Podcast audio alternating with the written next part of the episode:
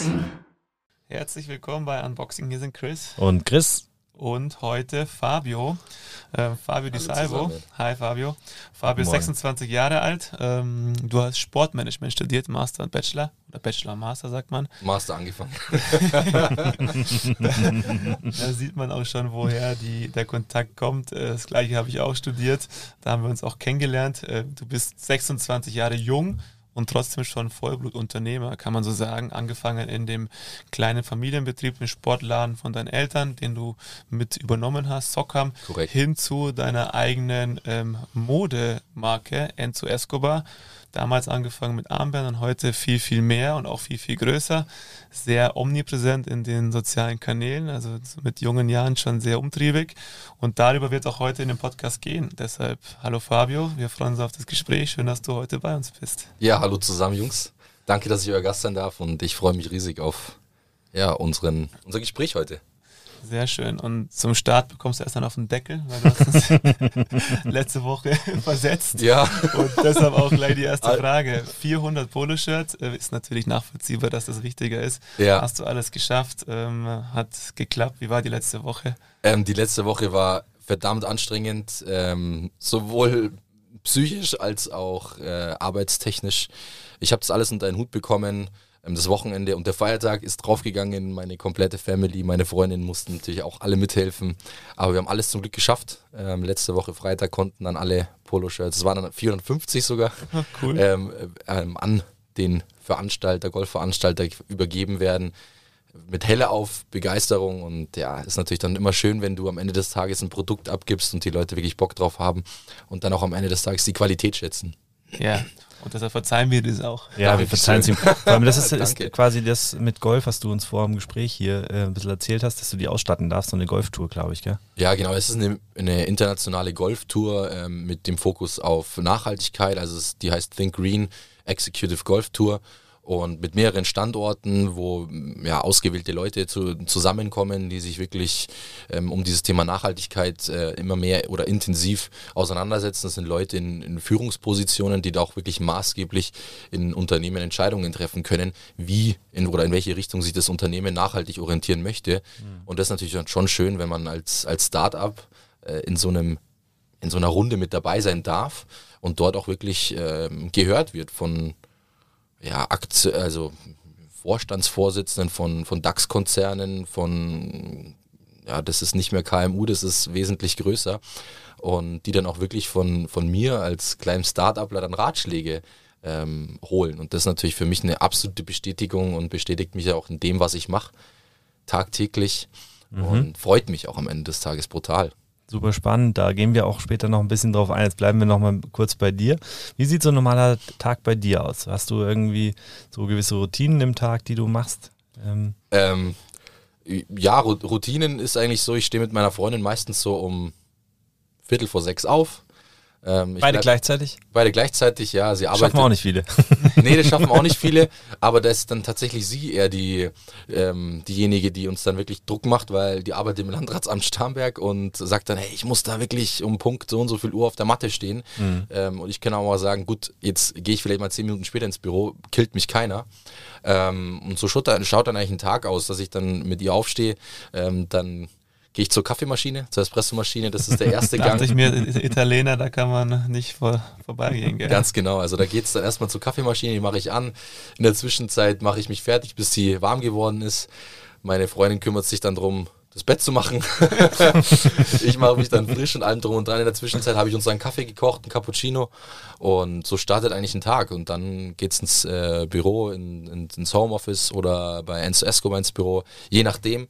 Und so startet dann ein Tag. Und das ist eigentlich jeder Tag ist ein anderer. Ähm, kann ich jetzt so gar nicht richtig sagen, weil ja, da bist du mal wieder auf einem Golf-Event, äh, wo du äh, dabei sein musst, oder bist du eben in der Produktion.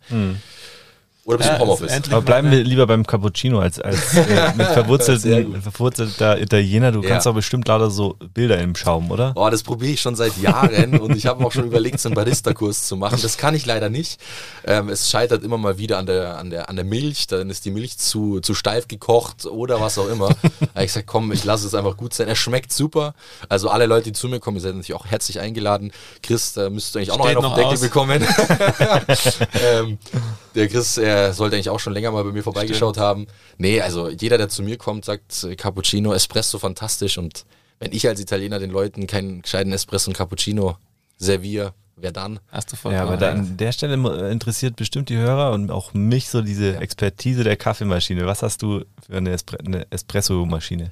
Also ich habe eine Ja. Siebträger-Maschine, eine von, weiß nicht, darf man hier Marken nennen? Das- ja, nennen sie. Ja, okay. Stell mir nachher in Rechnung. ja, okay, sehr gut. Also hier ähm, Werbeanzeige hier wegen Markennennung ähm, von Sage, die hießen früher Gastroback. Ähm, ja, mit einem Siebträger und einem integrierten ähm, Grinder und jetzt die ganzen richtigen Profis und ich gesagt, na, das kannst du doch nicht machen, das brauchst du alles einzeln. Ich muss aber sagen, ein Bekannter von mir, der hat mir die super eingestellt, also den Mahlgrad auf die Bohne abgestimmt und da kommt eine Creme raus, also fantastisch, fantastisch. Kennen wir, hat mir der Chris auch angedreht. Ja, deswegen habe ich auch gefragt, weil das ist ja wirklich so eine Sache für sich, sich eine Kaffeemaschine rauszusuchen, Ja. die ja ewig halten, wenn es eine gescheite ist. Aber dafür gibt es halt trotzdem brutale Unterschiede. Also voll und äh, bei mir hat sich jetzt der, der Kaffeekonsum, vor allem der Espresso-Konsum in den letzten Jahren ähm, exponentiell gesteigert. so kann man sagen. Ähm, ich beschäftige mich immer mehr damit und ich finde es dann echt krass, was man teilweise in, in München oder irgendwo serviert bekommt, dann ein Heidengeld dafür bezahlt, wo ich mir denke, ich komme aus Süditalien. Da zahlst du für einen fantastischen Espresso 80 Cent. Dann ist es aber sauteuer. Und dann willst du natürlich zu Hause einen gewissen Standard für dich haben, vor allem wenn du viel Kaffee konsumierst. Und da haben wir jetzt echt eine tolle Bohne, ähm, eine super Maschine, die, die habe ich jetzt schon seit, ich glaube, sechs oder sieben Jahren, plus minus. Weil mit der entsprechenden Pflege hält die das Teil Ewigkeiten und drei Tage. Ähm, und das ist super. Und wenn du viel trinkst, dann möchtest du eine gute Qualität haben. Und ich habe ja bei euch auch schon die Kaffeemaschine gesehen. Ähm, ist natürlich auch ein wahnsinniges Schmuckstück. Danke. Ja. Herzlich willkommen bei ähm, Unboxing, ihr neuer Barista-Podcast. ja, ich sehe schon, das müsst ihr vielleicht auch noch machen. Ja, aber oder? wir wissen ja, also echt die Büros heutzutage, jeder probiert ja, also denkt da echt drüber nach, um keine Kapseln mehr zu haben und so ein Zeug. Und Es Passt ist ja am auch zum Thema Riesenthema. wieder. Viel günstiger auch am Ja, Ende des ja. Tages. Also wenn du viel konsumierst. Gut, die wenigsten wissen dann richtig, äh, wie man damit umgeht und dann, es bedarf schon wirklich an Pflege. Ich meine, ihr, ihr müsst Ist es ja auch machen. ja, wir haben einen Kurs bekommen Echt? vom Seppi, ja, Ist sehr cool. also ein guter Freund von uns, von mir, äh, die haben drei Filialen hier in München im Vorort, kann man auch mal Werbung machen dafür. Sehr schön. Bäckerei ähm, und äh, Restaurant und so weiter und die machen überragenden Kaffee und der hat sich dann hier hingestellt und hat uns einen äh, Barista-Kurs gemacht. Wir haben es aufgenommen, das kriegt dann immer jeder Mitarbeiter entweder gezeigt oder Ja, sehr wir cool. müssen es nachmachen. Ja, aber und das ist aber auch krass, gell, was dann so eine Kaffeebohne eigentlich wirklich kostet. Und das ist ja das, dann die großen Marken, die dann wirklich hier umtriebig sind in München, wo es dann heißt, oh, das ist ja von der und der Marke, wo ich mir denke, ja, wenn ich mit da, da lange ich mir den Kopf, weil das ist schon lange nicht mehr das, was gut ist. Ähm, und das ist wirklich krass, wenn du dann ein, Kaffee, ein Kilo Kaffee für 3,90 Euro oder sowas angedreht bekommst und die Leute sagen, ja, das ist ja von der Marke, der ist doch gut. Überleg mal, was da dann, Was die, Also- was die Marke ausmacht. Wahnsinn. Ja, es ist so. das ist Ko- echt krass. Kommen wir mal zu deinem Wunschberuf. Du meintest selbstständig in der Modebranche. Kann man mal provokativ die Frage stellen, was kommt als nächstes? Hast du etwa erreicht? Ähm, ja, no, noch bin ich ja nicht 100% selbstständig. Ich muss ja auch ganz ehrlich sagen, ähm, ich arbeite noch in Teilzeit bei einem IT-Dienstleister in München. Einfach, ich, ich, das, was gerade mit Enzo Escobar umgesetzt wird, das wird reinvestiert ins Startup, ähm, in die Fixkosten, in die Produktentwicklung. Ähm, wenn ich mir nämlich die einzelnen Produkte anschaue, wie die sich jetzt in den letzten Jahren, also Enzo Escobar gibt es erst seit vier Jahren, seit drei, also genau, Ende des Jahres vier Jahre. Ähm, seit dreieinhalb Jahren gibt es erst die Mode. Also ich bin mit der Mode ein halbes Jahr später gestartet und wie sich die, d- d- das Rohprodukt innerhalb dieser dreieinhalb Jahre jetzt verändert hat, das ist gigantisch. Ähm, von, von einer herkömmlichen Baumwolle über eine nachhaltige, faire Bio-Baumwolle, von der Qualität, von der Grammatur, von den Schnitten. Das ist echt gigantisch. Und ja, ich, ich möchte weiter wachsen und habe aber dann für mich gesagt, ähm, die, die Zeit, die kommt, aber ich möchte das ganze Geld reinvestieren. Weiterentwicklung, Online-Shop, Präsenz, Events etc. Und verdiene mir aktuell noch mein, mein Gehalt äh, in Teilzeit bei einem IT-Dienstleister. Damit bezahle ich mir meinen mein Lebensunterhalt, äh, meine Brötchen und irgendwann äh, weiß ich, werde ich von Enzo ja. Escobar komplett leben können. Ähm, das ist, ich sage immer, so eine Selbstständigkeit und ein Entrepreneurship ist jetzt kein Sprint, sondern Ausdauerlauf. Ich bin zwar Torhüter, aber so schlecht ist die Ausdauer jetzt auch nicht, zumindest im Unternehmertum. ähm, aber ja, das bedarf einfach an wahnsinniger Ausdauer, aber es macht mir wahnsinnig viel Spaß. Äh, ich bin da auch sehr, sehr dankbar meiner Family und meiner Freundin gegenüber, die das auch alles mitmacht, weil mein Tag ist halt nicht so, ich fange um 9 Uhr Arbeiten an, um 17 Uhr lasse ich einen Stift fallen und sage Servus. Ähm, das sind halt dann mehr Stunden und ja. jetzt fängt dann wieder der Fußball an. Und das ist natürlich dann schon schön, jemanden an seiner Seite zu haben, der Verständnis für aufbringt. Ich meine, ich kenne es ja von euch, ihr seid ja auch beides Vollblutunternehmer. Kriegst du sogar mit mehreren Unternehmen. Chris bei dir, also Chris, der andere, weiß ich jetzt gerade nicht, wie viele Unternehmen du noch hast, aber wahrscheinlich auch ein paar noch. Und das ist natürlich dann auch ähm, weiß ich ja, oder wisst ihr, wovon ich spreche? Wir haben ja auch so angefangen. Wir haben auch nebenbei unsere, unsere Jobs gehabt, die uns irgendwie Spaß gemacht haben, wo wir so ein bisschen über die Runden kommen mussten. Und genau. der Zeitpunkt wird kommen, an dem du das, das spürst, wo es heißt, okay, jetzt alles auf eine Karte. Deshalb war es ein bisschen provokativ gefragt, aber ähm, alles es gut. ist ja nie ein Ende in Sicht, auch, auch in dieser Branche. Du hast ja schon Absolut. so ein bisschen was über die letzten Jahre erzählt, dass Enzo Escobar jetzt im vierten Jahr ist und so weiter. Dieser ganzen Reise unternehmerisch, hat dich da etwas entscheidend geprägt? Ähm, es sind also es prägt mich nach wie vor, jeden Tag prägt mich irgendwas. Es mhm. sind äh, tägliche Up and Downs. Ähm, die, die größten oder die größten Herausforderungen waren vor allem äh, psychologische Herausforderungen. Am Anfang habe ich es niemandem gesagt, äh, dass ich, äh, dass Enzo Escobar mir gehört. Ich bin am Anfang mit der Vermarktung gestartet. Ich habe dabei noch Pro Produktentwicklung gemacht. Das Logo stand aber schon, das Produkt stand. Und ich war zu der Zeit äh, gerade dabei, meine Bachelorarbeit zu schreiben. Und im September 2017 war ich mit meinen Eltern am Gardasee und ich habe gesagt, ich finde es geil, was der Chris Herbert macht mit Furevo und ich will sowas auch machen. Ich will jetzt keine Caps vertreiben oder kein Merch für Vereine machen. Ich möchte aber einem Job nachgehen oder in Zukunft einem Job nachgehen, hauptberuflich nachgehen, wo ich dahinter stehe. Klar, meine Eltern haben Sportfachhandel ähm, mit Veredelungen, wo sie Vereine beliefern, wo ich so ein bisschen das schon in die Wiege gelegt bekomme auf der anderen Seite wollte ich aber mein eigenes Ding noch machen, wo wirklich die Unterschrift Fabio steht und nicht, ah ja, das hat ja die Mom von Fabio gegründet und er ist der, der übernimmt es. Und so bin ich dann, habe ich mir lange Gedanken gemacht ähm, und habe dann Enzo Escobar ähm, ja, gestartet. Mir ist die Idee im, am Gardasee gekommen und dann habe ich gesagt, das Logo entworfen, den Namen entwickelt und und und und habe mit der Vermarktung gestartet, habe aber niemandem erzählt, dass ich das bin. Und das war dann natürlich schon ja, krass, was dann am Ende, also als ich dann bekannt gegeben habe, dass ich das dahinter bin, weil die Leute natürlich zuerst mal, wer ist denn dieser, diese Marke Enzo Escobar, wer, wer ist denn das? Und dann haben halt natürlich auch einige gesagt, die haben sich drüber lustig gemacht. Was meint jetzt der Fabio, wer er ist? Ist jetzt der neue, keine Ahnung, Karl Lagerfeld, der da jetzt irgendwie was äh, designen möchte? Und die haben sich wahnsinnig drüber lustig gemacht und haben viel belächelt, es nicht ernst genommen. Und in der Zeit habe ich eigentlich so richtig gemerkt, wer Freund ist und wer Freund ist. Und das war der erste Rückschlag ganz am Anfang, wo ich mir dann auch echt kurzzeitig gedacht habe, soll ich das wirklich machen? Man ist der, nach einer Zeit auch wirklich überhaupt nicht mehr von den Freunden wahrgenommen worden. Man ist so ein bisschen, ähm, das hat sich alles distanziert. Man ist nicht mehr ernst genommen worden. Man ist jetzt, ich würde nicht sagen, ausgegrenzt worden. Das würde ich jetzt nicht behaupten. Aber man ist nicht mehr richtig beachtet worden. Und das hat mich brutal getroffen, weil ich einfach gesagt habe, hey, das sind doch eigentlich meine Freunde, mit denen war ich am Wochenende am See, mit denen bin ich fortgegangen, mit denen ich in Urlaub gefahren, was auch immer. Und jetzt wollen die eigentlich von niemandem mehr was hören. Ganz zu schweigen, äh, der Support fällt komplett aus. Von dem einen oder anderen. Mhm. Und das war die erste größte Hürde, wo ich dann gesagt habe, ist mir jetzt egal, ich ziehe das jetzt durch. Wir haben dann meine Eltern und meine beste Freundin hat mir damals auch gesagt, Fabio, dann trenn dich von den Leuten, weil das sind keine Freunde. Und so habe ich einfach wirklich weiterhin dran geglaubt. Ähm, es gab dann immer wieder Leute, die sich drüber lustig gemacht haben. Und ich habe dann aber am Ende des Tages gesagt, ich ziehe das Ding durch. Ich, ich mache das groß. Ich habe da einfach richtig Bock drauf. Und ich glaube einfach dran. Und so ist das Ganze entstanden.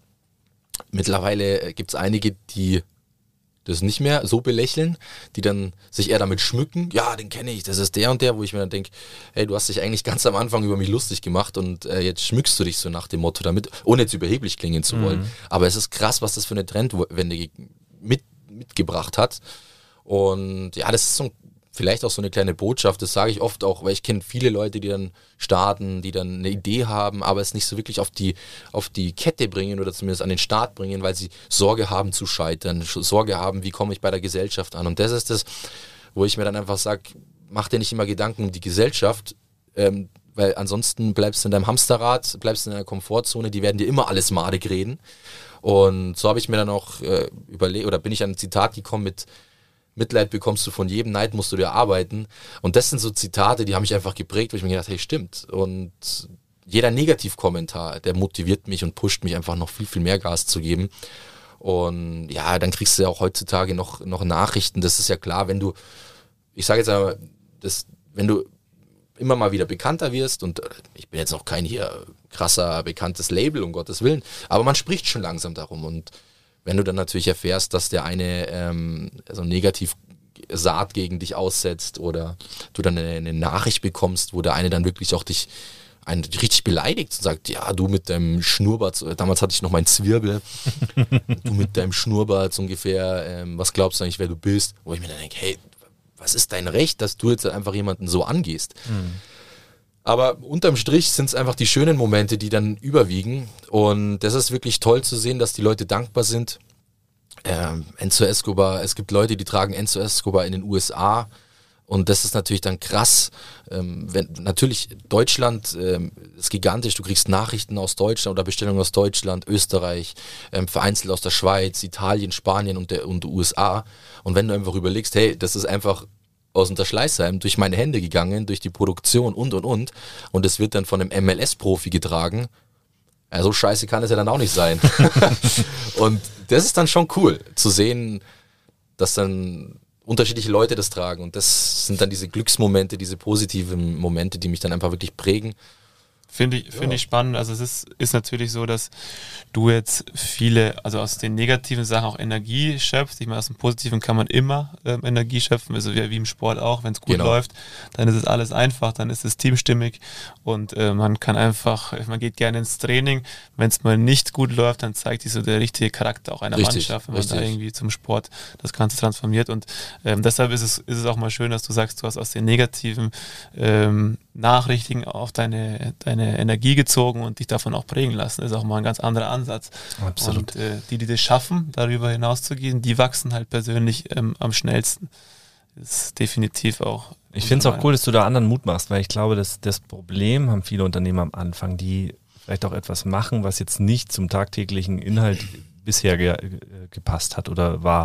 Und dann ja. andere sagen, warum machst du das jetzt? Das kannst du auch gar nicht und so weiter. Und man hat dann oftmals dieses Neidgefühl. Ähm, ich habe aber mal, ich weiß nicht mehr, welches Buch es war, aber sehr, sehr schön psychologisch darüber mal ähm, ein bisschen was erfahren.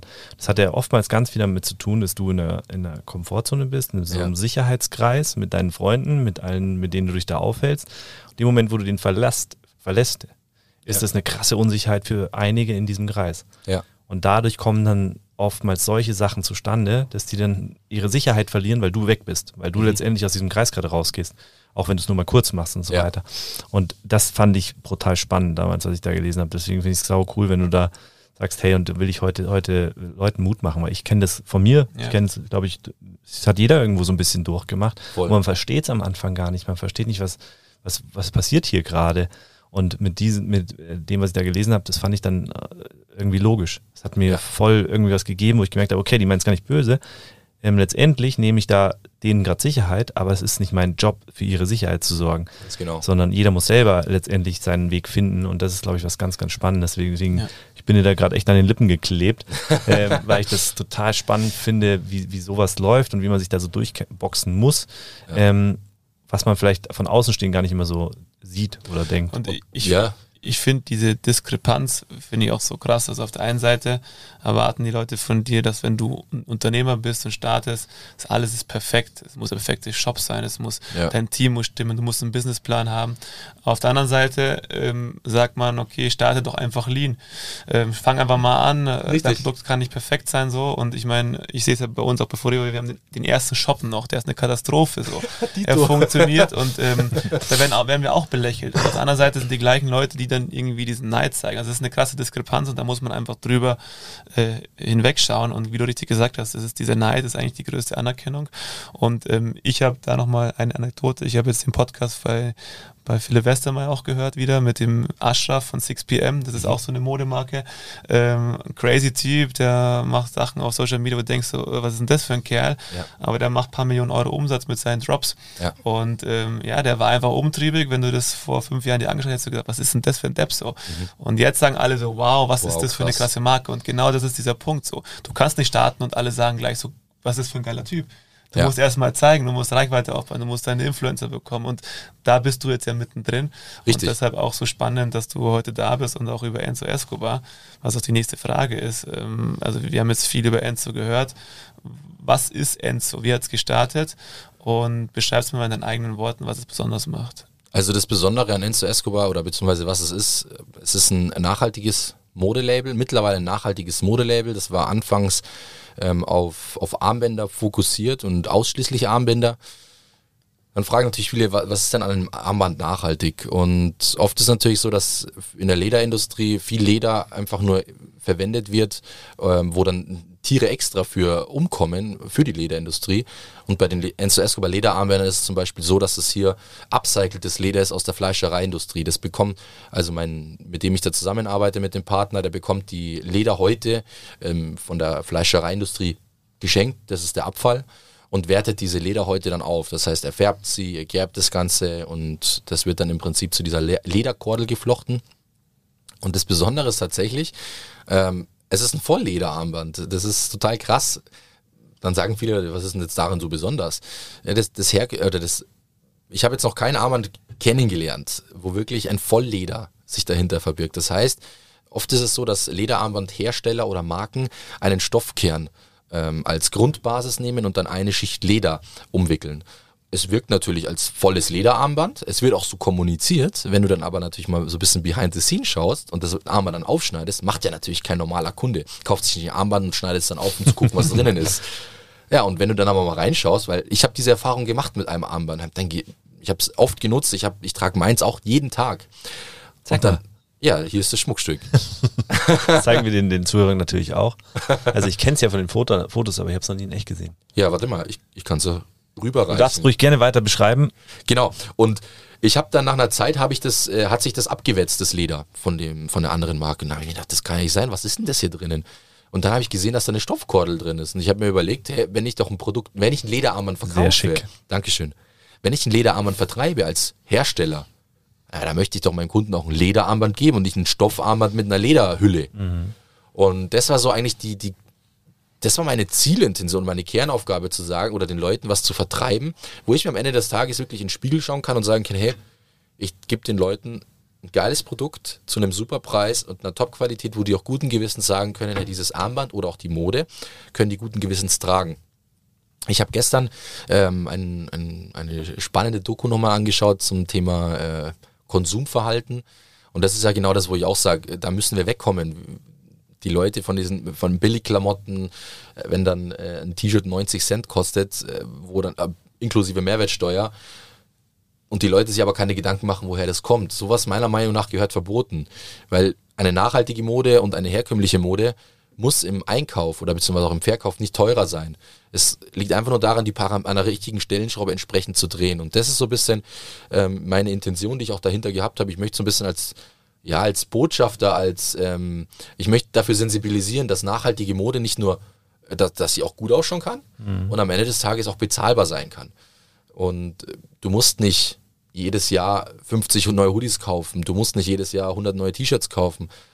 Kauf einmal richtig, anstelle zehnmal Kacke. Und das ist so ein bisschen meine Botschaft, das ist total cool. Ein anderer User hat mir letztes Mal auf Instagram auf einem Beitrag kommentiert, gesagt, boah, super schicke Sachen, aber ich kann mir ein Hoodie für 80 Euro einfach nicht leisten. Das ist mir einfach zu teuer. Dann habe ich geschrieben, ja, 80 Euro ist eine Stange Geld, aber die Werte, die dahinter stecken und die Qualität, die dahinter stecken, die, müsst, die, sind, die muss man einfach zahlen am Ende des Tages. Und dann hat ein anderer User geschrieben, ganz genau, lieber kaufe ich doch einmal was Richtiges als zehnmal oder drei, viermal einen Schmarrn. Und das fand ich total schön, dass Enzo Escobar in dieser Hinsicht als nachhaltiges Label immer mehr oder wahrgenommen wird. Mhm. Dass die Leute sagen, ah, du bist doch von Enzo Escobar, das ist doch dieses nachhaltige Label. Und dass du diesen, diesen Mindset oder zumindest diese Assoziation bei den Leuten erstmal erreichst, das ist ein wahnsinnig schwieriger Weg, weil im ersten Moment denken die Leute, ah, das ist ein Modelabel von vielen. Dann musst du aber versuchen, irgendwie diese Botschaft der Nachhaltigkeit, des Fairtrades, der, der fairen Arbeitsbedingungen, der ähm, nachhaltigen Rohmaterialien, das musst du versuchen zu kommunizieren.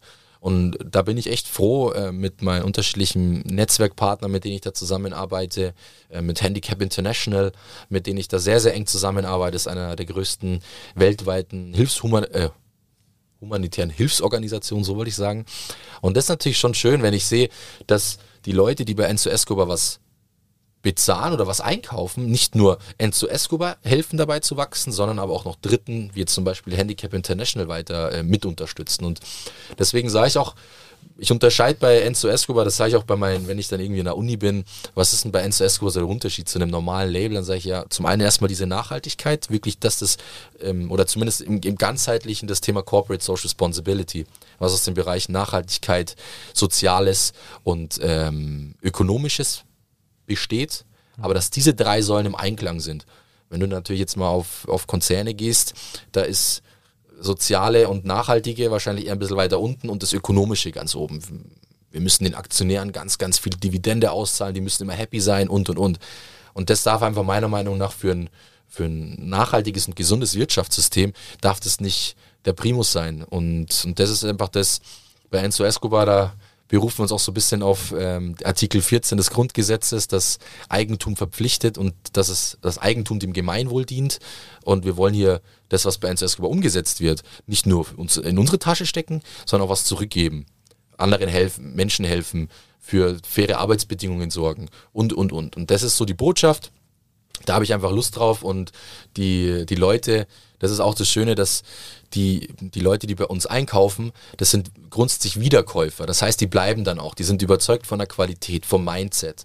Und das reden, deswegen rede ich auch bei mir nicht von einem klassischen Customer, klassischer Kunde, mhm. sondern bei uns rede ich von einem Consumer, der wirklich nicht nur das Produkt konsumiert, sondern auch die Emotion, diese Soft Skills, diese Nachhaltigkeitsthemen, die, dieses, einfach dieses Menschliche, weil wir leben aktuell in so einer großen Zeit, wo auch durch Instagram, wo es diese ganzen Scheinwelt, alle müssen nur noch, wie viele tausende Follower hast du? Ah, du hast nur 500 Likes, ich habe 4000 Likes und alles andere ist, du wirst daran gemessen. Und das ist einfach das, was ich so schade finde. Im wahrsten Sinne des Wortes, du kannst das schlechteste Produkt auf der Welt haben. Wenn du 5 Millionen Follower hast und bei jedem Bild 10.000 Likes, dann verkauft sich dieses geradlige Produkt so viel besser wie jemand, der 100 Follower hat und nur 10 Likes auf einem Bild. Und das finde ich absurd. Die Leute schauen nicht mehr auf die wahren Werte in einem Unternehmen, die schauen darauf, oh, wie viele Likes habe ich, wie viel hier und wie viel da. Und da möchte ich so ein bisschen gegen den Strom schwimmen und den Leuten so, ja, sensibilisieren. Ja, ist schön zu sehen. Ähm, man sagt ja heutzutage, der, der Consumer in deinem Fall bestimmt ja den Markt. Das heißt, Ganz das, was genau. ich kaufe, ähm, wird bestimmt. Es ist aber auch immer mehr so, denke ich, dass es Unternehmen braucht, Unternehmer braucht, die auch vielleicht mal sagen, okay, ich mache jetzt erstmal vielleicht nicht den großen Absatz Richtig. und Umsatz, aber versuche diesen Markt auch mit zu verändern. Genau. Weil nur auf den Kunden es zu schieben, funktioniert meiner Meinung nach auch nicht. Richtig. Wir müssen ja auch als, also deswegen ist es schön, dass man, wenn man als Unternehmer eben auch versucht, ähm, ja neue Kunden auch davon zu überzeugen, dass das vielleicht Sinn macht und so weiter. Ich glaube, es muss unbedingt Hand in Hand gehen. Ja. Ich, an der Produktion, das ist was anderes. Die können niemanden überzeugen. Die sind nicht an der Front oder können im Marketing so äh, präsent oder sonst was. Deswegen finde ich das äh, einen sehr, sehr, sehr wichtigen Punkt, den du da gerade angesprochen hast.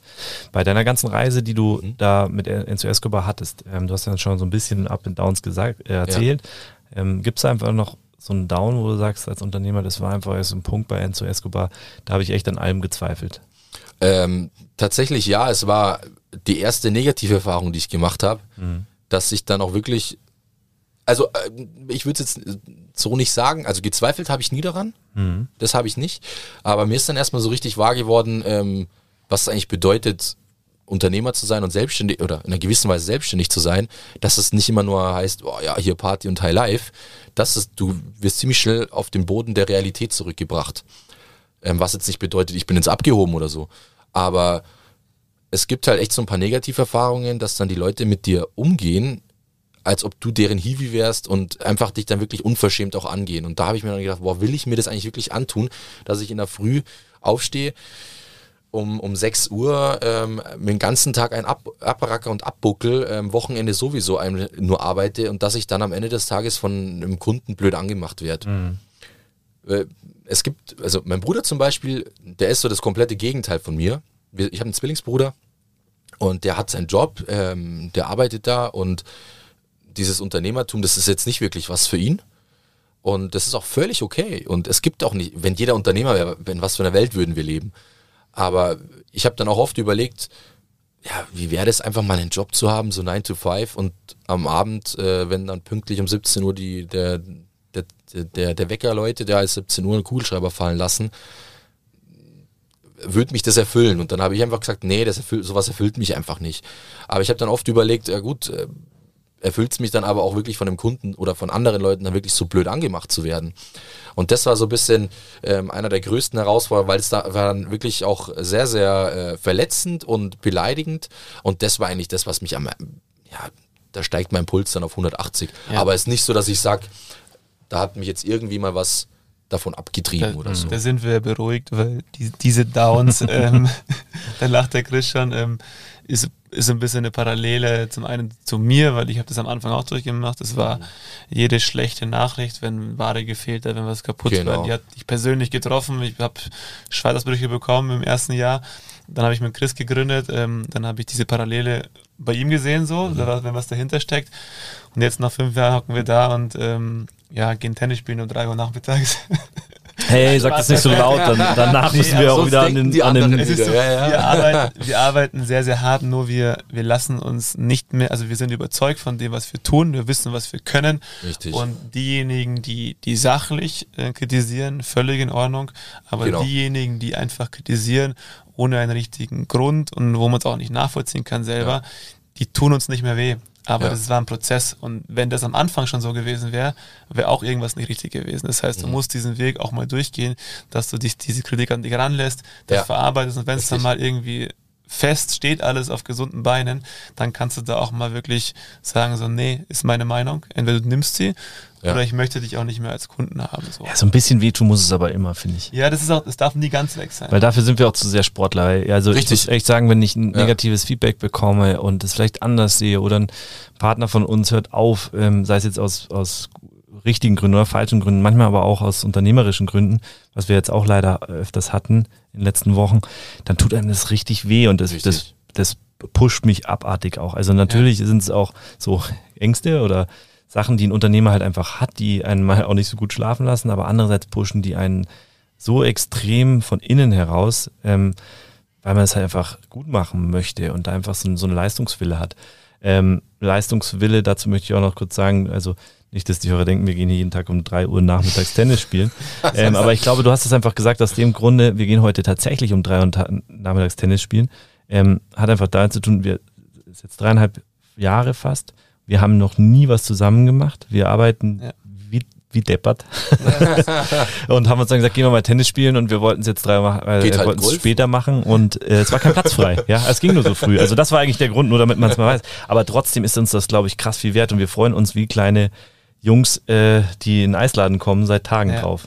Nee, und das ist auch genau der Punkt. Also wehtun soll es immer. Es soll nur nicht so wehtun, dass man an sich zweifelt. Also genau. dass man alles in Frage stellt. Und das Gleiche ist, ähm, man darf sowas auch mal machen, wenn man halt 60 Stunden arbeitet. So. Und mhm. das ist auch was, ich darf das auch mal sagen. Und das darf auch mal ein Kunde hören, so, weil er weiß, was er für uns bekommt und weil er ja. weiß, wie hart wir dann auch mal am Sonntag, auch am Samstag oder um 23 Uhr nochmal einspringen, ja. was halt als normaler Arbeitnehmer nicht selbstverständlich ist. Und das ist halt einfach ein krasser Prozess und auch eine Mindset-Entwicklung. Ähm, und das hast du ja auch bei dir äh, uns so mitgegeben, das positives Mindset ist bei dir unfassbar wichtig. Deshalb ähm, was kannst du oder was tust du für positives Mindset? Ich meine, wir, wir machen da was gemeinsam, wir, wir sprechen viel drüber, dann ist man automatisch irgendwann wieder positiv. Was sind so deine Du hast vorher mal irgendwas Unternehmertreffen an, angesprochen, vielleicht ist es auch so ein Thema, was du mal ja. den Zuhörer und Zuhörerinnen sagen kannst. Also das sind unterschiedliche Sachen. Ähm, ich, ich rede natürlich viel mit meiner Freundin, meiner Familie, also mit meinen Eltern und vor allem auch meine Eltern oder auch meine Mom, die, die mein Dad, die, die hell sagen mir dann, ach, lass es doch nicht so nah an dich rankommen. Äh, meine Freundin auch, die, also was ich noch sagen wollte zu dem anderen Thema, weil du gesagt hast, so ein normaler an Arbeitnehmer, der sieht nicht, dass du als Unternehmer dann nochmal am Abend um 23 Uhr noch eine E-Mail schreibst. Also wenn ich zum Beispiel dann eine Rückmeldung bekomme von einem Kunden, na, ich habe das T-Shirt eigentlich in der Größe bestellt, aber ich habe das in der falschen Größe ähm, geliefert bekommen, dann ist das für mich, dann werde ich so nervös und dann will ich alles für den Kunden machen, dann, dann antworte ich auch um 23.30 Uhr und das ist natürlich dann schön, wenn dann der Kunde schreibt, ja Wahnsinn, um die Uhrzeit schreibt ihr mir sogar noch und kümmert euch gleich um mich. Und dann lese ich die Rezensionen auf Google, wo dann drin steht, fantastischer Kundenservice, ähm, das bestätigt mich dann wieder. Aber was mache ich, wenn dann genau sowas kommt? Also ich rede dann natürlich schon noch mit meiner Freundin im ersten Schritt. Klar, ich wohne mit ihr zusammen. Ähm, da ist sie die Erste, die das dann gleich mal bekommt, äh, die Info bekommt und mir dann auch gleich mit Rat und Tat zur Seite steht. Und dann sagt Fabio, äh, du weißt, was du kannst, äh, lass es gut sein oder beziehungsweise steiger dich doch da nicht so rein. Und das war tatsächlich bei einem äh, großen Kunden so. Ähm, das war ein Unternehmer, äh, hatte auch eine Firma und der hat seine, also der hat was mit Benz Escobar eben ähm, über, bezogen und äh, da gab es einfach nur Probleme. Und ich bin halt auch so ein humble Guy, also so bodenständig. Ähm, ich, warum, nur weil ich selbstständig bin, warum soll ich oder warum, wenn man ein bisschen mehr verdient als vielleicht andere, warum soll ich dann abgehoben sein und soll ich dann andere Menschen nicht mehr mit, mit voller Würde betrachten und sage, ah, das ist die Putzfrau, deswegen schaue schau ich die nicht mehr an oder die Reinigungskraft, Entschuldigung, ähm, deswegen schaue ich sie nicht mehr an. Das finde ich absoluten Schmarrn. Für mich ist jeder Mensch gleich, unabhängig davon, was er macht, wer er ist, woher er kommt. Ich habe ich kenne einige, ähm, einige Fußballer, aktive, ehemalige und bei mir ist jeder Mensch gleich. Kommt zu mir ins Büro, kommt zu, zu mir zu Enzo Escobar und ähm, eine Reinigungskraft bekommt den gleichen Espresso wie ein Fußballprofi. Und da wird keiner irgendwie dann getätschelt, äh, also wie soll ich sagen, ähm, sagt man das getätschelt oder gehätschelt? So, mhm. Wisst ihr, was ich meine, oder? Die Zuhörer und Zuhörerinnen wissen was ich, ich vielleicht auch, was ich meine. Ähm, und das ist natürlich dann schon schön, was dann viele merken, hey, beim Fabio steht der Mensch im Mittelpunkt und nicht das, was er macht oder wer er ist. Und ja, ähm, jetzt habe ich so ein bisschen den Faden verloren. Positives Mindset. Ja, positives Mindset. Ähm, viel lesen. Ähm, John Streletzky ist einer meiner Lieblingsbuchautoren, brauche ich euch wahrscheinlich nicht sagen, kennt ihr beide. Ähm, und da, also eins der coolsten Bücher finde ich wirklich The Big Five for Life ihr nickt beide, ihr kennt das natürlich mhm. auch wahrscheinlich in- und auswendig. Es ist eine Fiktion, aber es ist einfach so realistisch geschrieben und es macht so Spaß, dieses Buch zu lesen. Und das ist schön, dass es dann wirklich auch ähm, Leuten einen, einen Mindset mitgibt, die dann auch wirklich das umzusetzen äh, versuchen. Und das Coolste ist wirklich, als ich dann bei meinem IT-Dienstleister, wo ich jetzt arbeite, ähm, die haben The Big Nine äh, in dem Unternehmenskern aufgebaut, natürlich auf diesen Big, The Big Five von John Streletzky. Und das ist wirklich cool, dass es Unternehmen gibt, auch Aktiengesellschaften gibt, die wirklich darauf aufbauen und äh, nicht nur ein Startup, ein junges Startup, was jetzt gerade frisch, frisch gründet und auf ähm, Agilität und Dynamik setzt, sondern auch wirklich in, in KMUs das Ganze schon versucht umzusetzen wird. Und ähm, das macht Spaß, das ist schön zu sehen und das hilft mir wahnsinnig für mein positives Mindset weil es, es kommen nicht immer Bestellungen rein. Und dann denke ich mir auch, boah, ist jetzt die Mode out? Ist, mhm. macht's, haben die Leute keinen Bock mehr? Du hast ja. vorher deinen Shop angesprochen, Chris. Meiner ist auch absolut überholbedürftig. Das ist so ein Thema, das, das kommt jetzt auch in den nächsten Jahren oder nächsten ein, zwei Jahren, dass ich jetzt einen neuen Shop aufsetzt. Aber dieses Lean, ich probiere es einfach. Ich habe auch mhm. keinen Businessplan mhm. geschrieben. Ich habe einfach gestartet. Ähm, und dann, ja, wie, du hast keinen Businessplan geschrieben, du musst doch irgendwie. Nee, ich habe alles auf, meine, auf eine Karte mhm. gesetzt und. Ich glaube, das ist auch immer businessabhängig, hat Chris ja vorher schon gesagt. Manche Sachen brauchen Bedarf, also die brauchen einfach einen Businessplan. Richtig. Das einfach mit Investoren, mit Geldern und, und bereits bestehenden Systemen oft zu tun hat. Ja. Ähm, und dann gibt es halt äh, kleinere Startups, die einfach beginnen und da ist ein Businessplan, hält dich eigentlich nur von der Arbeit ab. So, ähm, genau. Zu Big Five of Life will ich bloß noch sagen, damit die Leute auch verstehen, von was man spricht Ähm, das Buch geht ja so, also der, der, Grund des Buches geht eigentlich darum, dass man die großen fünf Dinge seines Lebens, seine, seine Lebensziele letztendlich rausfindet. Mhm. Und in dem Buch geht es um einen sehr großen Unternehmer, würden jetzt wahrscheinlich Leser sagen, ähm, der einfach ein Vorbild darstellt und gewisse Impulse für Unternehmer gibt, aber auch für ganz normale ähm, Angestellte oder sonst was, also oder auch für eine oder kleinere Angestellte oder sonst was. Ähm, da gibt es wahnsinnig schöne Impulse in dem Buch. Also das ist etwas, was man echt empfehlen kann, ohne dass wir jetzt hier von John Strzelecki, heißt der, glaube ich, gell? John Strzelecki, ja. Jetzt, ähm, irgendwas bekommen. Also es ist einfach etwas, äh, das... Wir bekommen von dem genug. Auf einer anderen Ebene. Durch die ah, weil wir, weil wir Boah, viel gelernt jetzt haben. Ist philosophisch. nee, das ist tatsächlich so. Wir haben das, glaube ich, auch schon mal in irgendeinem Podcast gesagt.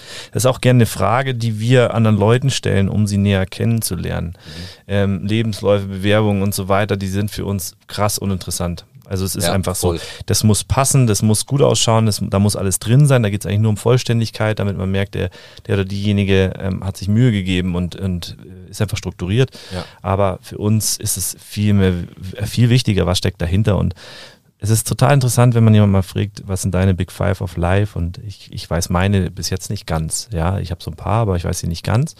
Ähm, ich bin auch so ein Typ, ich lasse lass mir gerne noch ein, ein, zwei Punkte offen. Aber das ist total interessant, wie die Leute dann auf einmal überlegen und auf einmal auch an Dinge denken, die ihnen wirklich Spaß machen. Und ja. du kriegst einen innerlichen Grinsen auf den Backen, wenn du so jemanden nur zuschaust, weil sich die Mimik auch so verzieht ähm, ins Positive. Und oftmals sitze, wenn wir zum Beispiel sowas auch in Bewerbungsgesprächen machen, dann hast du immer das Gefühl, derjenige grinst jetzt, aber will es nicht sagen, weil sie denkt, das gehört hier eigentlich gar nicht her.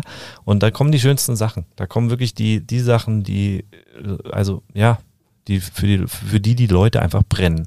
Voll. Und das ist was total Schönes, deswegen wollte ich das nur mal kurz erläutern, weil das ist ein Buch, was oft genannt wird ähm, und mir man aber eigentlich gar nicht erzählt, um was es dort so letztendlich geht. Und deswegen, wie du auch sagst, auch für Großunternehmen ist es toll, wenn, wenn so solche Impulse einfach mit übernommen werden können.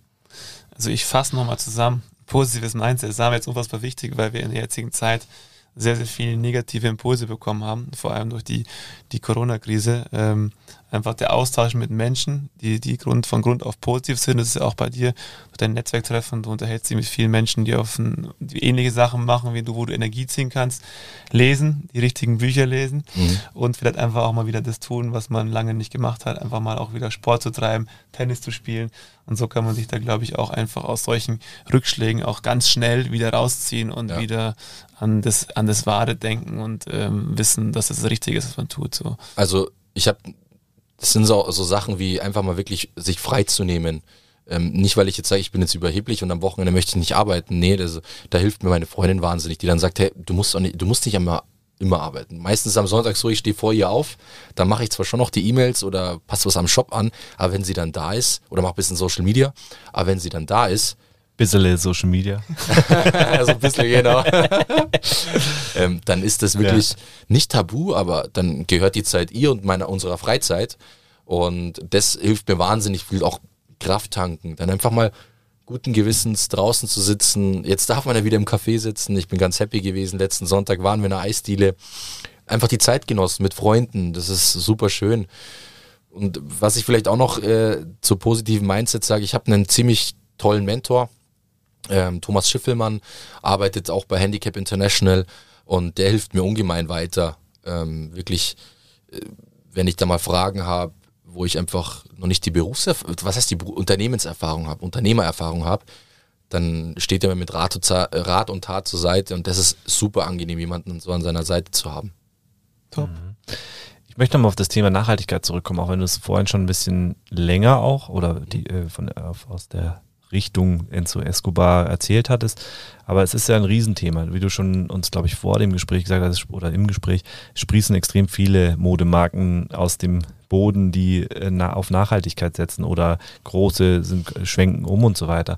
Ähm, aber was bedeutet in der Mode eigentlich Nachhaltigkeit? Weil es ist ja ein, ein wirklich ein, ein Wort, das überall gebraucht wird ja. und man weiß langsam gar nicht mehr, was ist das eigentlich? Also was ist die Nachhaltigkeit wirklich? Wie, Wo wie fängt sie an? Wo hört sie auf? Ja, genau. Ganz Kannst genau. du es in wenigen Worten mal so vom Umfang her, was definiert Nachhaltigkeit in der Modebranche? Also Nachhaltigkeit wäre vielleicht in dem Bereich der falsche Begriff. Ich würde wirklich diesen Begriff, Begriff, Corporate Social Responsibility integrieren. Ähm, und das Thema Gemeinwohlökonomie. Das mhm. sind so für mich eigentlich die Themen, die wirklich nachhaltig sind. Weil, beste Beispiel, es gibt Firmen, die benutzen zwar eine, äh, eine Bio-Baumwolle, aber die Arbeitsbedingungen, wie dann das Produkt hergestellt wird, sind unterirdisch. Und das hat für mich nichts mit Nachhaltigkeit zu tun. Nachhaltigkeit musst du ganzheitlich drauf schauen. Es gibt Leute, die kommen Finanzdienstleister zu mir und sagen, ja Fabio, ich kann dir ähm, nachhaltig, kann ich dir dein Geld anlegen. Dass es mir jetzt oder in zehn Jahren dann verdreifacht. Das hat, also das ist genau der Punkt. Es gibt wahnsinnig viele schwarze Schafe, aber dieser, deswegen, um das vielleicht zu beantworten, was bedeutet denn Nachhaltigkeit, um das in kurze Worte zu fassen? Für mich bedeutet es eben zum einen dieses Thema Gemeinwohlökonomie. Und zum anderen das Thema Corporate Social Responsibility, dass die Bereiche Soziales, Ökonomisches und Ökologisches im Einklang sind. Und nicht nur eins ganz, ganz oben und die anderen unten werden ja. äh, liegen gelassen. Das ist für mich Nachhaltigkeit. Die werden gemacht, weil sie gemacht werden müssen. Auf, Wie bitte? Die müssen an, werden angeschnitten. Genau, die werden tangiert. Weil es so. einfach wichtig ist. Und das hat für mich nichts mit Nachhaltigkeit zu tun. Da kannst du dann noch, noch so viele Bäume pflanzen oder noch so viel ähm, Ramadama machen äh, auf deinem Grundstück. Das sagen dann viele, ja, wir sind nachhaltig. Aber die, die Frage sage ich dann auch immer. Wir sagen, wir sind nachhaltig und dann ist irgendwo ein Business-Event und dann kaufen wir uns die Poloshirts äh, von, ihr wisst schon welcher Marke. Ja. Das hat für mich nichts mit Nachhaltigkeit zu tun. Wenn nachhaltig, dann ähm, das Thema Corporate Social Responsibility, dass du auf alle drei Bereiche schaust und mhm. nicht nur auf das Produkt. Mhm. Also man sieht ja auch, es heißt ja Fast Fashion, so dieser Begriff für, für Mode, die weniger nachhaltig ist. Genau. Dass Fast Fashion eigentlich gar nicht mehr möglich ist und was du ja machst und der Weg, den du beschreibst, ist ja alles andere als fast. Also natürlich auf die Sicht jetzt gesehen hast du es sehr schnell alles an den Punkt auch gebracht und auch aber es ist ein langer Weg einfach. Und ja. jemand, der einfach von heute auf morgen äh, ein T-Shirt für einen Euro irgendwie auf den Markt bringen kann, das funktioniert einfach nicht. Das hatten wir auch im letzten Gespräch schon.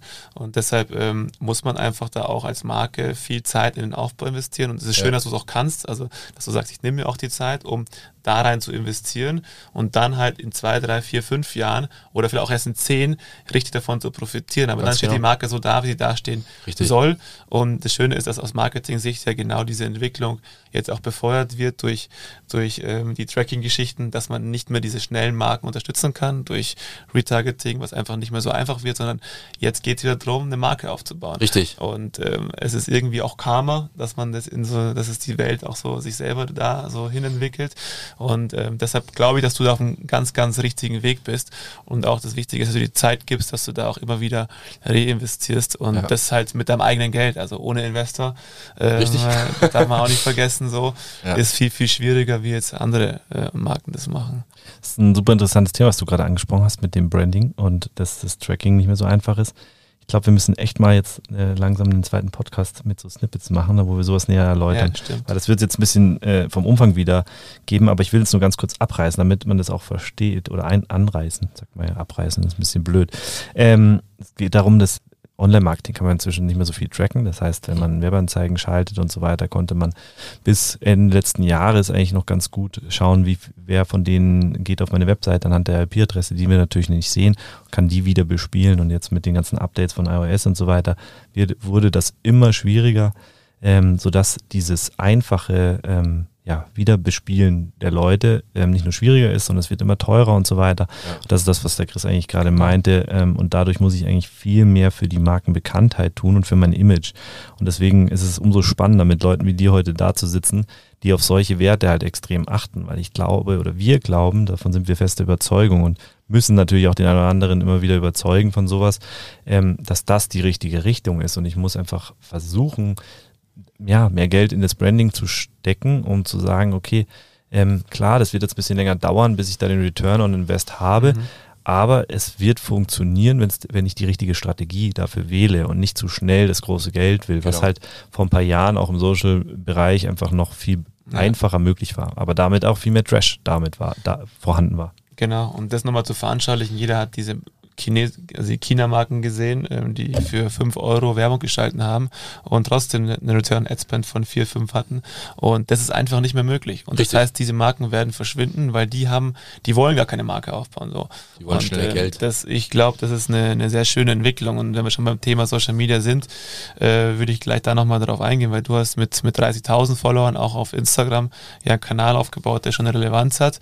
Ähm, wie wichtig ist das Thema für dich? Also wir kennen die Antwort, aber vielleicht sagst ja. du nochmal, warum es so wichtig ist. Also es ist, das muss ich auch differenzieren. Persönlich würde ich es am liebsten abschalten, dieses ganze Social Media. ähm, weil einfach die Zeit, die wirklich rein investiert wird und das, was dann mittlerweile ähm, bei rumkommt, steht in keinem Verhältnis mehr. Ähm, die, die Plattformen legen eigentlich einem Unternehmer nur noch Steine in den Weg, damit du ganz, ganz viel Geld in Werbeanzeigen investierst.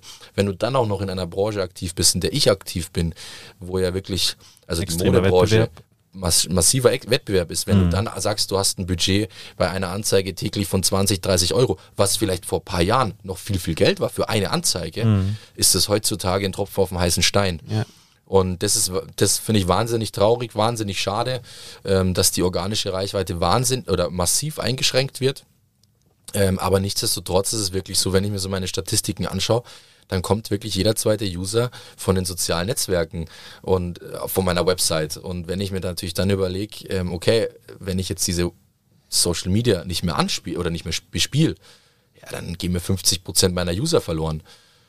Es ist so ein Segen und Fluch zugleich, kann man es ganz mhm. gut sagen. Ähm, ja, ich nutze es, weil ich es nutzen muss. Mhm. Aber ich würde mir eine, eine Unabhängigkeit, würde ich mir eigentlich schon davon wünschen. Ich finde es jetzt ganz gut, dass äh, Instagram jetzt dieses Thema mit, ähm, dass man diese genauen Anzahl an Likes, dass man die äh, verbergen kann. Mhm. Das sehe ich einfach aus dem Grund für wahnsinnig äh, sinnvoll und das haben die auch so argumentiert, einfach aus dieser psychologischen Sicht, dass du wirklich die Leute sollen sich nicht ähm, von, von Zahlen beeinflussen lassen, die sollen wirklich das Produkt bewerten. Es geht hier um das Produkt, um, das, um die Marke und nicht um die Anzahl an Likes. Und wir müssen, oder beziehungsweise das ist so ein bisschen meine Aufgabe, wegkommen davon, mhm. sich über Likes und Follower zu definieren. Definier dich über ein Branding. Das ist ja genau der Punkt. Die, woher sollen die Leute Enzo Escobar kennen? Du musst natürlich was rein investieren. Und es gibt dann viele, die dann sagen, ja, nee, das geht super schnell, dann mache ich, hole ich mir meine fünf Fußballer und dann posten die das und dann geht es über Nacht durch die Decke. Das wage ich mittlerweile so ein bisschen ja. zu bezweifeln, so diese, wie nennt man das denn, diese... Diese Influencer hießen sie mal. Ja. Die, die gab es mal vor fünf Jahren oder? So wie. Ja, ich glaube, du musst heute viel mehr Botschafter, also Markenbotschafter generieren, ja, die einfach länger äh, für diese Marke auch ähm, werben letztendlich. Das ist ein sich, Brand Ambassadors, ja. Genau, richtig. Brand Ambassadors. Weil die sind halt dann selber das Gesicht einer Marke und damit müssen sie sich viel mehr damit identifizieren und dann kommen genau. wir in eine Richtung, die auch viel ordentlicher ist, auch für den User, weil sie transparenter ist. Und Transparenz ist halt einfach, gehört Heutzutage, für mich zur Nachhaltigkeit auch irgendwo halt dazu, dass ich eine Transparenz schaffe für den Käufer, den potenziellen, ja. dass der halt reinschauen kann in das Ganze und damit auch ein Vertrauen gewinnt. Und Richtig. dafür ist Social Media verdammt wichtig, weil Richtig. ich die Leute eben genau hinter diese Kulissen nehmen kann ähm, aber ich bin voll bei dir. Es nervt halt auch, weil ich dranbleiben muss und es wird nicht einfacher und so weiter. Wie ist es bei dir? Ähm, Follower-Aufbau äh, beziehungsweise Zugewinn wird ja immer schwieriger. Wie siehst, wie siehst du das? Brutal, eher sogar geht zurück.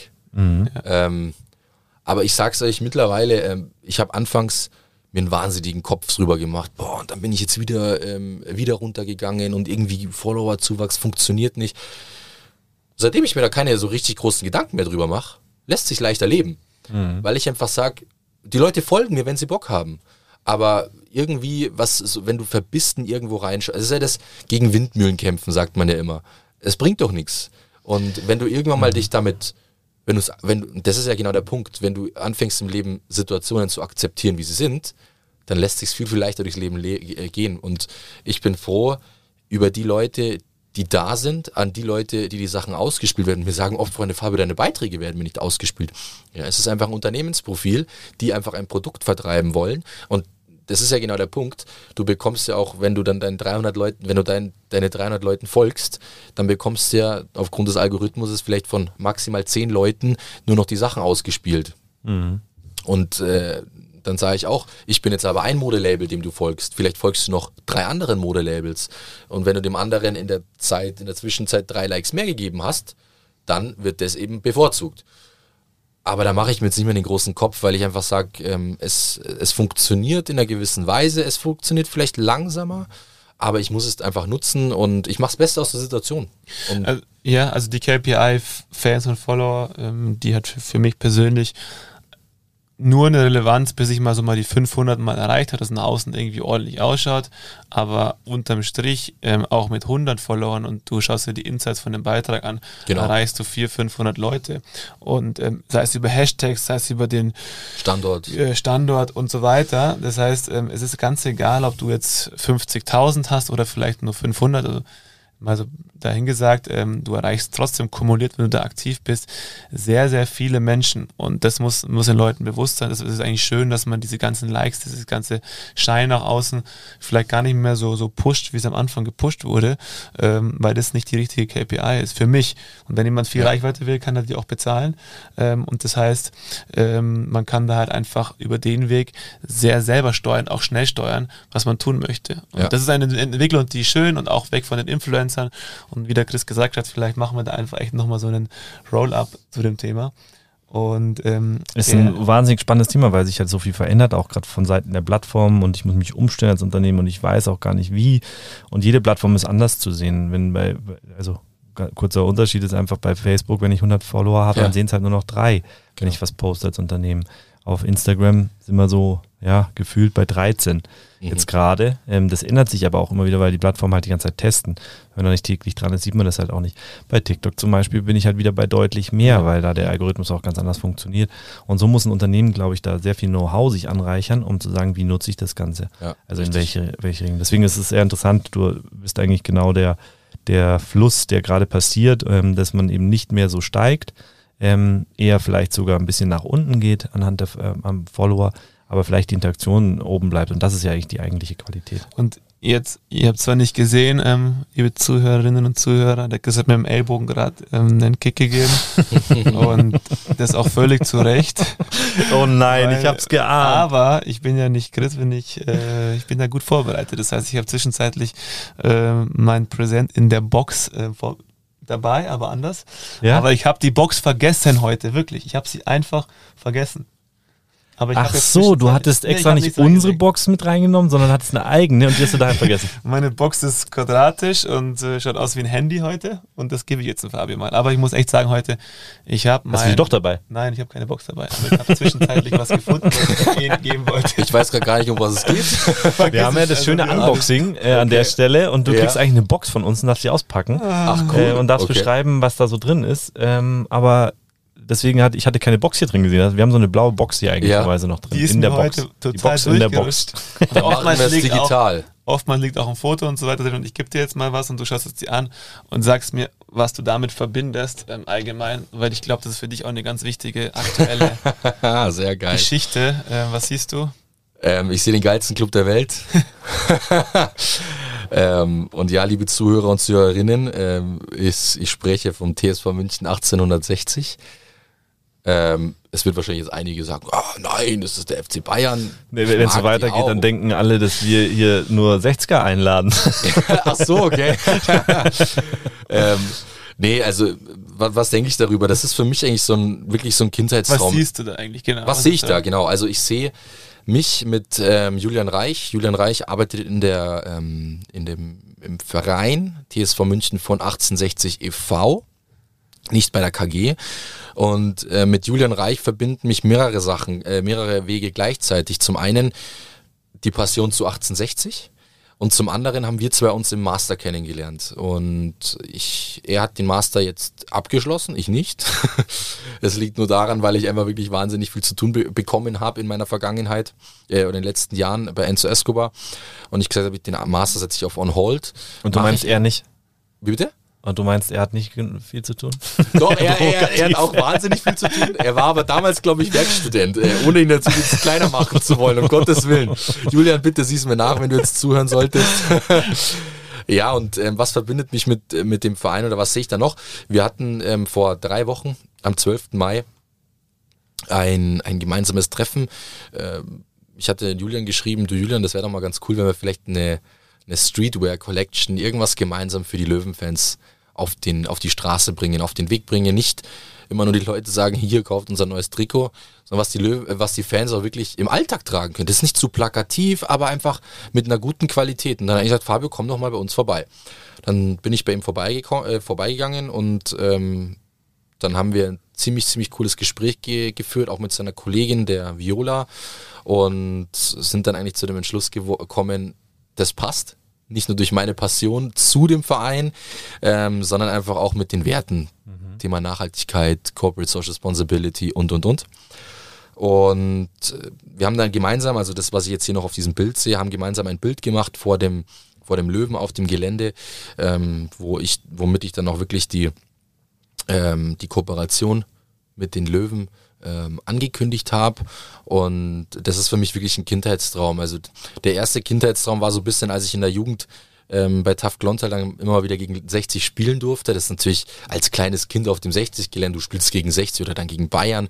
Wow, Wahnsinn. Der, also krass. Gut, Chris brauche ich nichts sagen. Der hat für beide gespielt. Oder warst du auch bei 60, oder? Haching. Also Haching, Haching. Sorry. Und Bayern. Genau. Sorry. das weiß jeder, der, Coco, der hier zuhört. Der Coco war bei den Löwen. richtig, richtig. Und das ist natürlich schon schön, wenn du gegen so einen Traditionsclub da mal auflaufen darfst dann damals in der Bayernliga mit äh, bei Unterföhring, wo ich war, ähm, und auch bei Ismaning ähm, gegen 60-2 zu spielen. Das sind alles so kleine, so kleine Träume, die dann wirklich wahr werden. Auch wenn ich nur auf der Bank gesessen bin, es war aber ein cooles Gefühl. Und dass natürlich dann jetzt sowas, so eine Kooperation mit denen zustande kommt, also das hätte ich mir ja ich bin in der Kurve gestanden, ich in der Nordkurve, ich weiß damals noch, dass das 2015 war das als 60 in der Relegation gegen Kiel war, aber da wo noch der Bülow in der in der letzten Minute oder in der 93. Minute den den Siegtreffer wo sie dann nochmal ein Jahr in der zweiten Bundesliga waren. Das sind Emotionen, das sind ja, ich will jetzt, ja, fast Idole, das ist einfach eine Passion, eine Leidenschaft. Und ja, das ist, andere stehen in der, in der, auf der Tribüne und werden nachher Profi und erzählen die Geschichten. Bei Fabio ist es anders. Er kommt über einen Umweg. Ich komme über einen Umweg zu den Löwen. Ich, ich, fand die, die Geschichte und ich habe auch die Resonanz gesehen auf deinen Kanälen, fand ich sehr cool und das hat jetzt auch mir gedacht, dass es ganz passend wäre, ähm, weil du den Fußball liebst, weil du den TSV 1860 liebst und jetzt kannst du Enzo Escobar damit zumindest mal ein bisschen was verknüpfen. Wir sind gespannt, was kommt. Ist ja noch eine ganz, ein ganz frühes Projekt. Ganz, ganz frisch. Also genau, äh, wir werden es weiter verfolgen. Und, ähm, ja, ja, unsere letzte Frage, die ist eigentlich damit beantwortet, glaube ich. Ähm, wir fragen ja mal ganz gerne zum Abschluss, was du dir für eine Zeitungs, äh, für eine Schlagzeile in der Zeitung in so circa fünf Jahren wünschen würdest. Boah. Und das wäre ja dann eigentlich, Enzo Escobar ist Hauptsponsor bei 1860 München. das ist schwierig, weil da hat er dann die KG zu sprechen. Das ist dann nichts für einen Verein. Ähm, aber wäre natürlich auch krass. Also das wäre natürlich. Aber gibt es was, ähm, was du dir wünschen würdest? Boah. Da trefft ihr mich jetzt wirklich. Äh, das ist sehr schön, das wollen wir damit. Ja, das ist super gut. Lass mich mal kurz nachdenken. Ähm, so eine Schlag, weißt du, eine Schlacht, also eine geile Schlagzeile wäre so, das nachhaltigste Modelabel kommt aus München. Sowas wäre ja, ziemlich cool. geil. Aber willst du München die Lorbeeren geben oder lieber dir? Ach so meinst du? ähm, in, da würde ich so, eine, so einen Untertitel, Enzo Escobar ist das nachhaltigste Modelabel, äh, was auch immer. So würde ich das sagen. Okay. Aber das, da, da, hast du so einen Catcher, wegen so ein Big Title und dann, ah, was aus München und dann lesen die Leute unten, ah ja, okay, Enzo ah, Escobar. du was gegen München sehr gut. nee, aber ähm, da ist der Fokus ja viel zu sehr auf München. Sonst wäre es doch zu werblich. Ja. Nein, alles klar. super schöne, schöne halt Schlagzeile. Tageszeitung München. Das war da deshalb. Ja, Entschuldigung, ich nehme mich zurück. Nein, alles gut. Das ist, ist super. Und man sieht, man sieht da dann auch wieder, wo, wo deine Vision ist oder wohin du möchtest. Es ist einfach das Thema Nachhaltigkeit und deshalb so schön auch, dass du das vorantreibst. Und ich habe dir heute schon zwei Shirts bei dir bestellt. Äh, Sehr gut. Für Anja und für mich, äh, um gut. das auch zu unterstützen. Und ich finde es. Ich brauche auch Shirts. Das soll noch, du hast es bekommen. Ja. Kriegst du stimmt. Zum Geburtstag. nee, aber es ist wirklich so, ähm, jeder, der, der da ein bisschen bereit ist, auch mal minimal mehr, und es sind ja ganz normale Preise, die du woanders auch zahlst, zu bezahlen, schaut da mal vorbei. Da wissen wir einfach, da ist jemand, der hat anfangs selber ähm, Armbänder geflochten, der macht die Hoodies noch selber, der hat die Maschine, also made in, in München, Ware hochwertig irgendwo ähm, ja, bezogen und da macht ihr nichts falsch. Also das nochmal zum Abschluss von meiner Seite. Und ansonsten super Gespräch, hat uns Spaß gemacht. Ähm, Ebenso. Also Fabio, super cool, braucht auch nichts zuschneiden. Ihr könnt es, ihr habt jetzt schon das Go von mir, könnt es so veröffentlichen. Ja, sehr schön. Cool. Nee, also, ist wirklich sehr spannend gewesen, wie viel, wie du von den Up, Up and Downs auch sprichst, wie du die, also das Ganze angefangen hast, auch heute noch nebenbei arbeitest, damit man was aufbauen kann, ein Down vielleicht auch nie so tief gehen kann, dass es einem wirklich richtig wehtut Ja. durch noch einen zweiten Job. Ich glaube, da ist viel Unternehmertum dabei, viele Impulse, die einfach für den einen oder anderen Beispiel sein können. Und wir haben selten so wenig geredet, was einfach daran liegt wahrscheinlich, dass das, was man auch rausgehört hat, eine absolute Leidenschaft ist. Also die letzten Jahre, was du gemacht hast oder was du jetzt aktuell tust, dafür brennst du. Ja. Und das hat man jetzt einfach auch in dem Gespräch äh, gemerkt. In dem Sinne, schön, dass du da warst. Ja, Vielen Jungs, Dank, Fabio. Danke für die Einladung. Ich habe mich mega gefreut. Ich hoffe natürlich, dass ich da euren Zuhörer und Zuhörerinnen dann entsprechend auch äh, Schauen wir mal, das sehen wir in den Kommentaren. ja, wenn irgendwelche Leute Fragen haben, dann dürfen die natürlich auch gerne direkt auf mich zukommen. Das ist Sehr gerne. Dürfen sich das Office anschauen. Ich habe, ich bin ein offenes Buch. Transparenz, du hast es vorher gesagt, Chris, steht für mich an oberster Ordnung und dafür stehe ich, habe ich Bock drauf. Cool. Dankeschön, dass du da Danke warst. euch auch. Ciao. Ciao. Think outside, talk inside. Unboxing.